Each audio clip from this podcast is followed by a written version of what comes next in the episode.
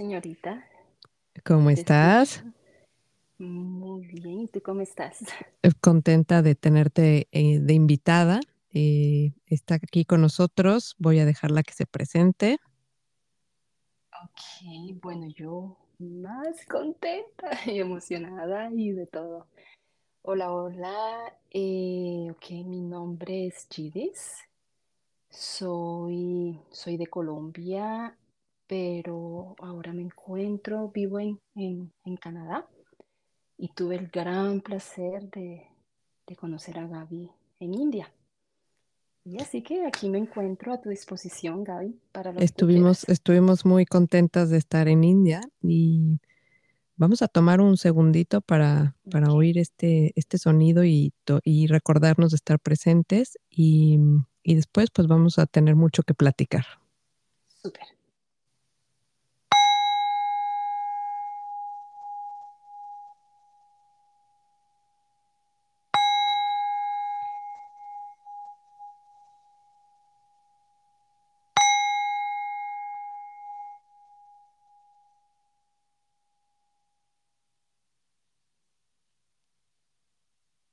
Pues muchas gracias por acompañarnos, gracias a todos por escucharnos y Y bueno, ahora sí que mucho que platicar. Creo que el tema sobre el que más nos enfocaremos será otra vez la maternidad, ¿no? Una, una vez que tienes hijos, como que todo revuelve ahí, todo te regresa y Todo, todo te regresa y vas para atrás y para adelante y como sea y ya para siempre, ese es el tema que revuelve tu vida. Completamente, y que no estamos preparadas y no nos preparan para eso. Qué, qué impresión, ¿no? Todo, toda, la es- toda esta expectativa de todo lo que sí tienes que hacer, de lo que no tienes que hacer, de lo que ya tú de entrada estás pensando y toda la idealización de lo que es la maternidad cuando llega, ¡pum! La expectativa. Y, ¿sabes? Siempre he dicho, bueno, ok, em, tengo un, niño, un niño de, dos años y medio, y como tú lo has dicho, Gaby, o sea, nos revuelve los más viejos demonios, nuestros miedos, nuestras inseguridades. Y, y nos prepara durante el embarazo. Que la clase de yoga, que la respiración, que los ejercicios, que esto, que lo otro, pero no nos preparan para el después. Y ahí es donde te llevas la gran sorpresa. ¿Tú crees que te puedes preparar para el después? Por lo ¿Qué tanto? menos, O sea, mínimo, mínimo saber que no estás preparado. Yo creo que eso ayuda. Yo a lo que me refiero a prepararte, Gabriel, es que, mira, han romantizado demasiado la maternidad. Sí, Y ahora con las redes sociales peor. sí, sí. Porque tú ves a la mamá super fit con su bebé y hermosa, ella divina, cero ojeras, está súper, eh, come La bien, bien. exigencia, ¿no? La La exigencia de no, ya la tuvo a su bebé hace una semana, pues ya debería estar haciendo ejercicio y todo, Sí. todo de regreso. Y yo creo que este también hormonalmente y todo eso hay un, hay un tema, pues hay oculto, como de no, no, pero ¿cómo? Y todo esto que está pasando, ¿cuándo se va? Exactamente, entonces no quiero generalizar, pero como la mayoría de las cosas que muestran las redes sociales, no todo es verdad. No Claro. sabemos qué está pasando detrás de esas redes sociales, no sabemos qué está pasando con esa mamá, no sabemos si todos los días se para a llorar, no sabemos si hubo una conexión al principio con su bebé, no sabemos si hay amor todavía. Y no estoy juzgando a ninguna mamá, estoy hablando de mi experiencia, entonces... Eh, sí, porque hoy no estamos, estamos aquí reunidas porque me gustaría hablar de un tema tabú, que es la depresión postparto. Y creo que, creo que nos vas a iluminar muchísimo. Em, tuviste pues la bendición de haber vivido esto y de haber salido también de esto, ¿no? De que es un tema que, que la verdad no es, no es fácil, pero yo creo que es algo que puede ser bastante benéfico para cualquiera que oiga y diga como que le suene algo como, ay, no, sí, oye, no, pues gracias, que, que porque nadie me dice estas cosas, que siempre nos quedamos con un, un poco ese, porque nadie me dijo, ¿no? Porque na- esa- a eso me refería cuando te decían, no, no, te- no nos preparan para el después, no son Nada, claras. es que nada, o usted cuando sea, tenga su bebé, Y la no, lactancia, eso sí, la sí, lactancia y el parto. Y después del parto es como, ok, y en parte de sí, la ah, lactancia, chao, bueno, a mí me fue de la patada, pero después de esto es como, ¿y ahora qué hago con el ser humano aquí que me está volteando pies de sí, cabeza eso, a mí? sí, eso como que... A mí me decían antes de tener bebé que, ah, no sabes la conexión que va a haber inmediatamente con tu bebé, vas a conocer el verdadero amor, eso va a ser amor a primera vista, eso va a ser eh, un amor incondicional. Pucha, perdona la palabra, pero en el momento que nació mi bebé, ya ahí empezaron las culpas y empezaron los miedos y empezaron, porque eso sí estamos llenos de culpas, ¿oíste? Y a latigarnos y porque siento que no amo a este niño. Claro, qué fuerte, ¿no? Porque te hablan de, de, la experiencia de alguien más y tú como, bueno, pues, pero yo tendría que sentir esto. ¿Tendría que sentir esto? Eso tendría. ¿Por qué no, no, no siento esa conexión que me dijeron que iba a sentir inmediatamente con él? ¿Quién es esta criaturita? Ay, pucha, ahí empiezan a revolverte la vida, como lo dijiste al principio. Y... A enseñarte, a ponernos en nuestro lugar en ponernos en nuestro lugar, Gabriela. Y no hay como estar rodeado de personas que te puedan escuchar, que te puedan apoyar. Pero para llegar a eso tienes que tener la, la valentía de contarles a ellos por lo que estás pasando.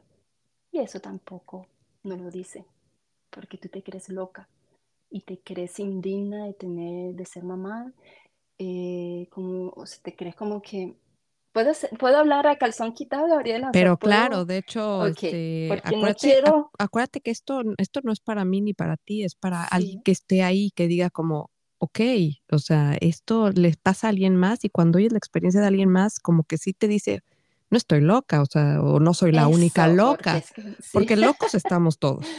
Sí, sí, eso sí, así es la vida. Todos estamos locos, nada más que de qué tan locos. hay, hay, diferentes niveles, hay diferentes niveles.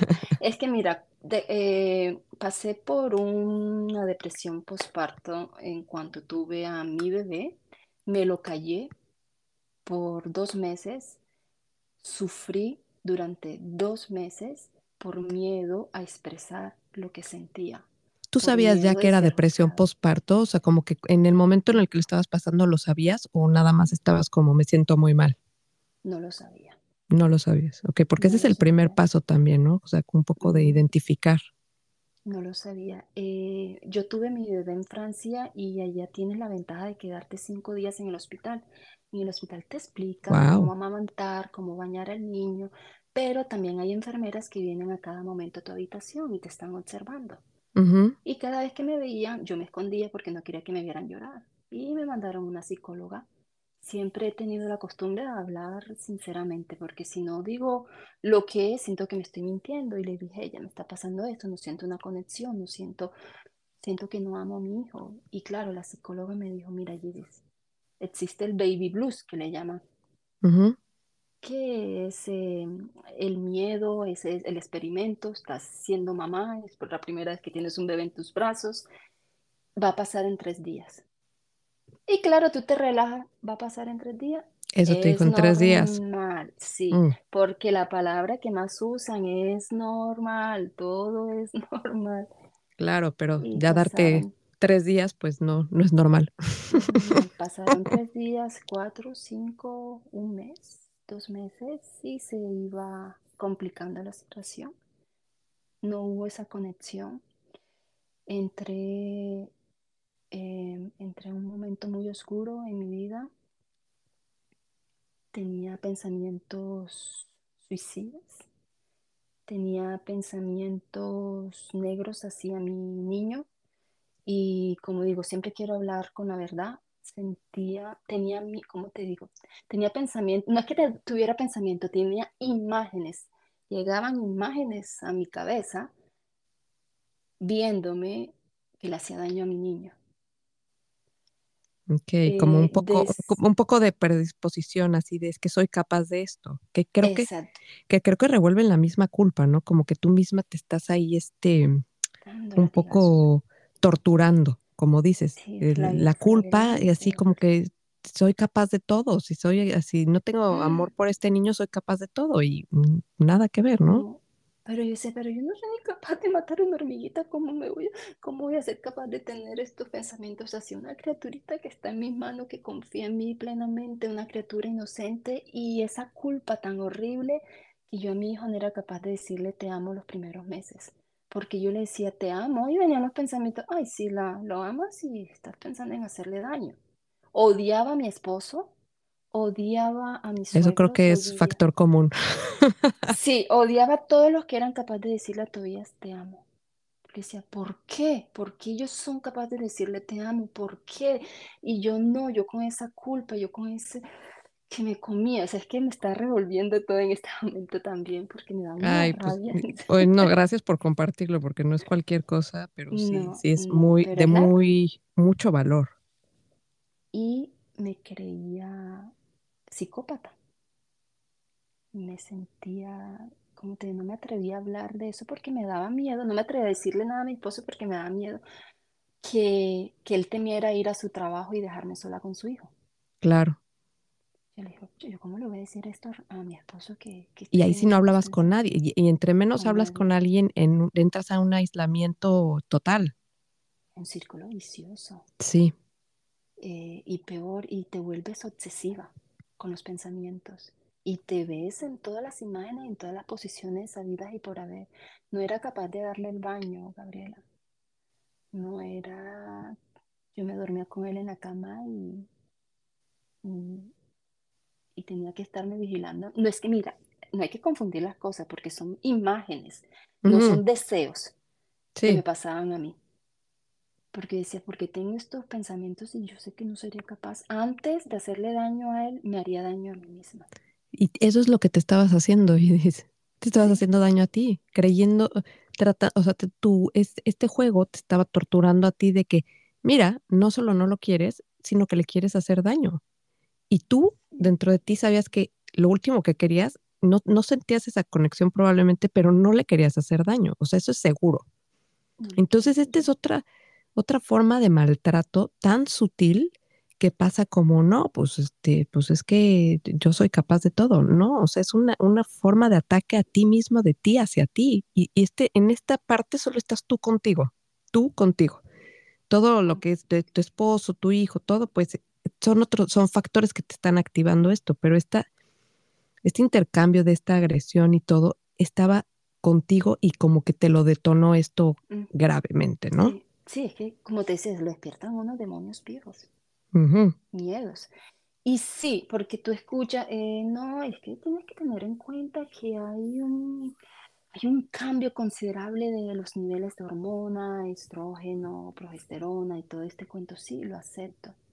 Que hay un cambio total cuando tú tienes tu bebé y que eso también puede ser, puede, también no, o sea, causa también, la- es una de las causas de las depresiones, pero hay más, Gabriela, hay mucho más que un cambio de nivel de hormonas.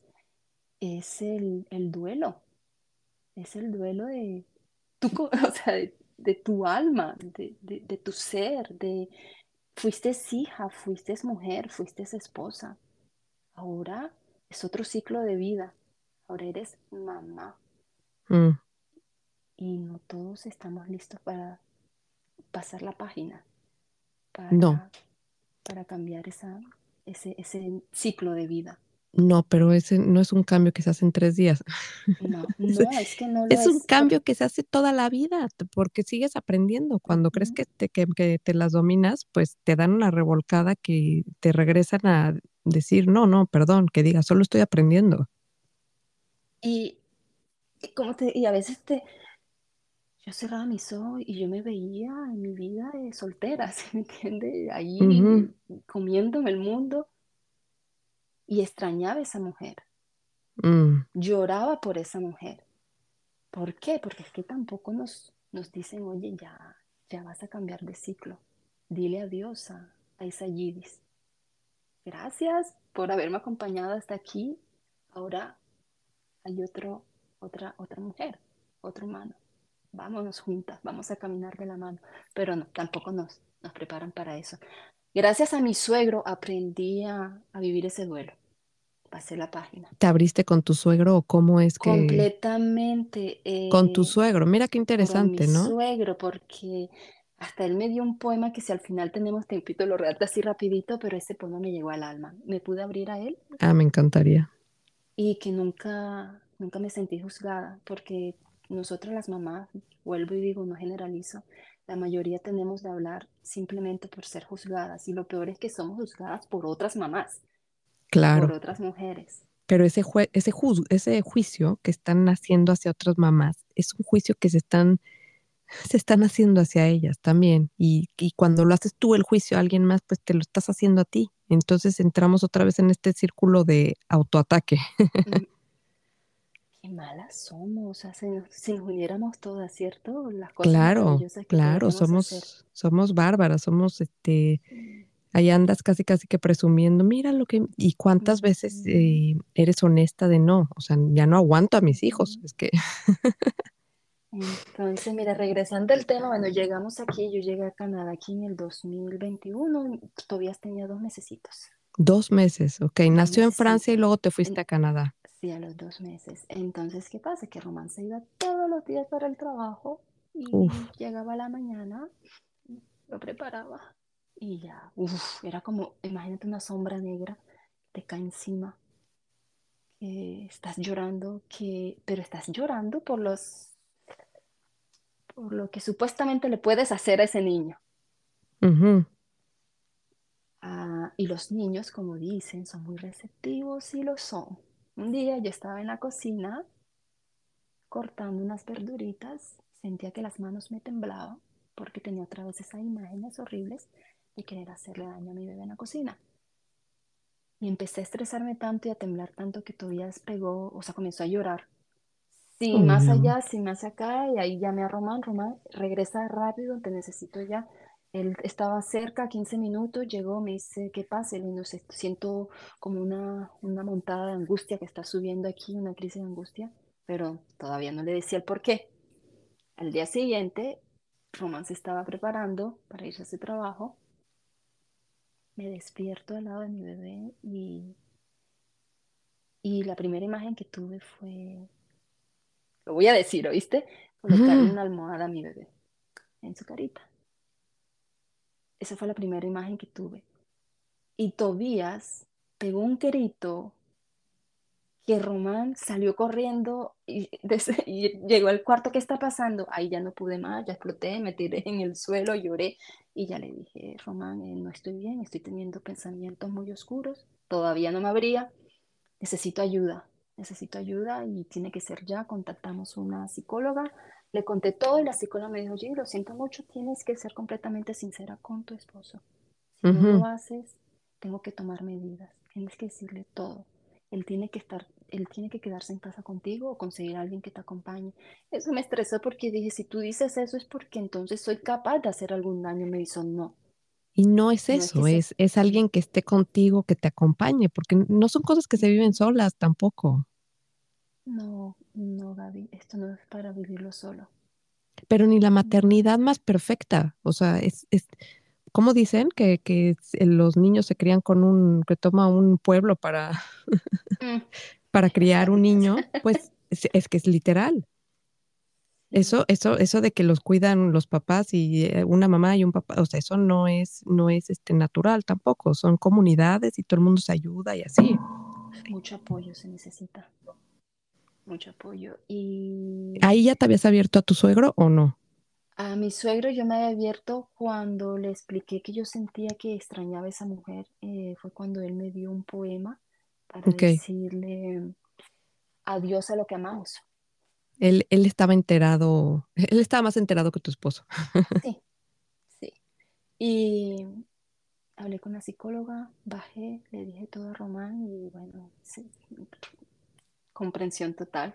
Comprensión. Nunca, nunca me he sentido juzgada por ese hombre. Wow. Que, que no Eh, esperabas eso, ¿no? que no Era tu, era un miedo, era un miedo de que esto va a decir que, que me quita el hijo. Qué loca, sí, de una, está, está loca, yo no dejo a mi niño. Y claro, empezó a trabajar desde la casa y él empezó a, a darle el baño a Tobías. Eh, la psicóloga me dijo, cuando cocines, no, no tengas al niño en la cocina. Es para reentrenar tu, tu cerebro. Claro. No es porque tú quieras hacer algo o porque lo vayas a hacer, no, es para reprogramarte. Eh, y obviamente necesitas tomar eh, medica- medicamento antidepresivo. Me explicó lo de las hormonas, me explicó que había un desbalance y todo este cuento. Yo no quería, me dijo, tienes. Y mi suegro me dijo, mira, Gidis, toma ese medicamento, pero tómalo como un bastón que te va a ayudar a caminar este camino, Mm, esta experiencia. Pero no te apegues a ese bastón. no, es la herramienta que te va a dar aire para salir.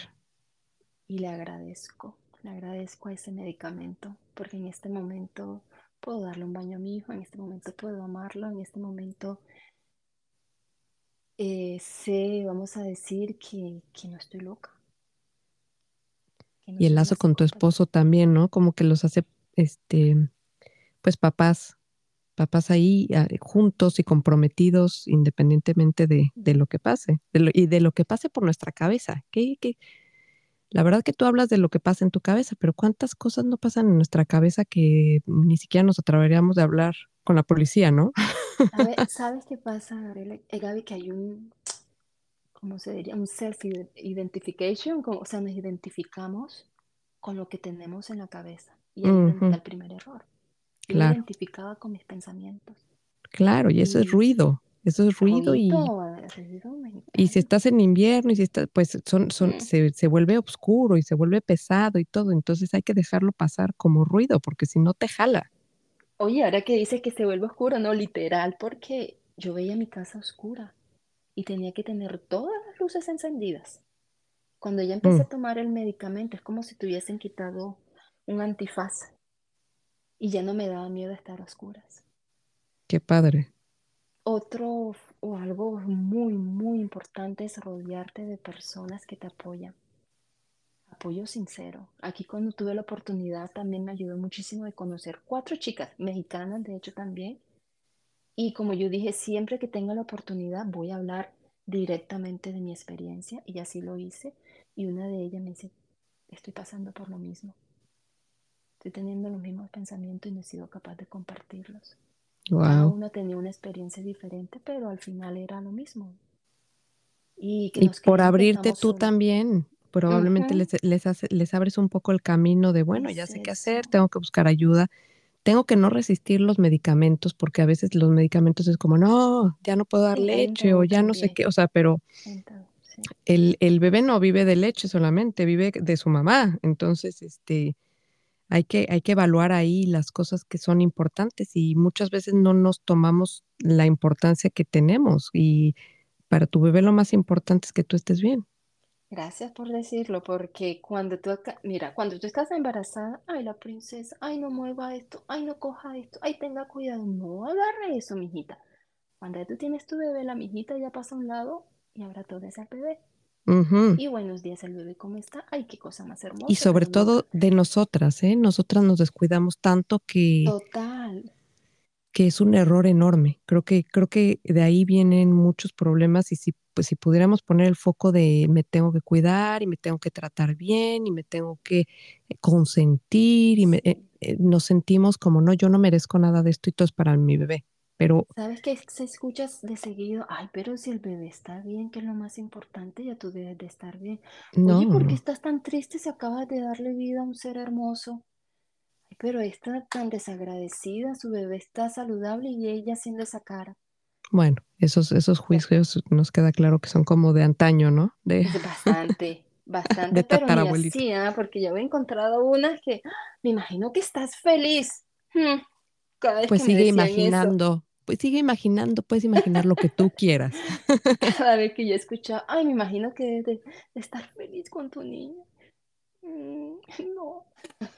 Nunca sabemos, ¿eh? Nunca sabemos. Como dices, este, ves una cara y no sabes lo que está pasando No realmente. sabemos, no sabemos lo que está pasando. Igual ella está, está gritando a, a- de, "La- yo la estoy pasando muy mal, necesito ayuda. Así dime que tú también la estás pasando mal para que eso. podamos hacer este lazo. Eso, y, y mira que hablando abiertamente, Gaby, eh, sí he tenido la oportunidad de cruzar. eh, de hecho, llegando aquí conocí a estas amigas, hay una que trabaja mucho con las redes sociales y dijo, vamos a armar un grupo. Y nos reunimos aquí, en, éramos como unas 20 no sé, todas Ah, qué padre. y todas tenían una historia que contar. Y no siempre fue color rosa. Así que mujer que estás escuchando esta discusión, no estás sola y no eres la única por la que estás pasando. O sea, no eres la única que estás pasando por esta situación. Y no es la última que te va a pasar. No. Oye, porque ese es otro punto. Regresan, ¿oíste? Las crisis, las Claro, angustias. claro. Regresan. Y, y mejor ya las esperas de que, órale, para la siguiente ya estoy mejor preparada, porque, porque de la, de la primera aprendí mucho y, y porque para eso están esas experiencias, para aprender y para trascenderlas. O te vas con ellas o las trasciendes. Y si las trasciendes, listo, venga la siguiente porque que- con brazos abiertos. Trascenderla es lo más importante. Mira, ahora, ah, recientemente, en, en- a finales de diciembre, sin más allá, sin más acá, me despierto, ¡ah! la bola en el pecho, el corazón a mil, y otra vez, yo, ¿qué está pasando aquí? ¿Qué está pasando aquí? Si yo estaba segura, porque ese ser naive, estaba súper segura que ya yo estaba afuera, o sea, que ya estaba tranquila, que esto no me iba a volver a pasar. Pero gracias a ese bastón, ese bastón me preparó y Mm, ya no me dejé hundir. Ya supe cómo manejar esa situación, afortunadamente, cómo observarlo, qué es lo que me está tratando de decir. Sé que no soy esos pensamientos, importantísimo, eso me lo repito siempre, no soy no lo que soy. pienso, no, No. no ¿Te imaginas lo que seríamos? o sea, Oh, lo que sería el mundo de por sí con las cosas que de repente a unos pensamientos les hacemos caso y pues es un desastre. Si les hiciéramos caso a todos, pues sería un manicomio mundial. completamente. Y a veces nos decimos, ay, no, no voy a pensar eso porque después se hace realidad, peor. No, piénsalo y que pasa y suéltalo, ahí que vaya pasando como si te hubieran dicho "Shh", así, literal. sí, así que el- el- la maternidad es todo un- una aventura, una montaña, una montaña rusa. Gracias a nuestros hijos por, por darnos ese, esa experiencia y por esa trascendencia que nos obligan, porque no hay de otra, No, no hay, y es, no, yo son los mejores maestros. los mejores, Sí, los mejores y de verdad que gracias a esos gurús vamos a, vamos a respirar eso.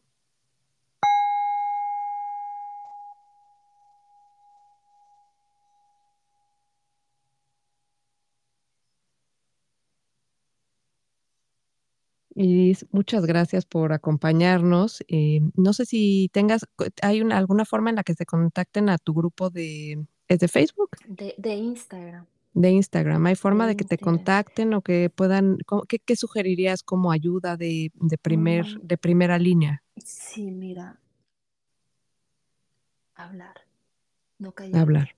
Mira, buscar un apoyo. a quien tengan enfrente es a quien tienen que hablar. No te calles, no estás sola y no eres la sola. Wow, qué bonitos, qué bonitos consejos y muchas gracias por abrirte porque tu experiencia, aparte de eh, engrandecerte a ti, pues puede ayudar a otros. Y, y pues síganos escuchando para, para, para más información. Em, también nos pueden seguir en Instagram como solo hay ahora y me pueden escribir a gauri.soloyahora.com. Gracias por acompañarnos, Idis. Om Shanti, Shanti, Shanti. Om Paz, Paz, Paz. Gracias.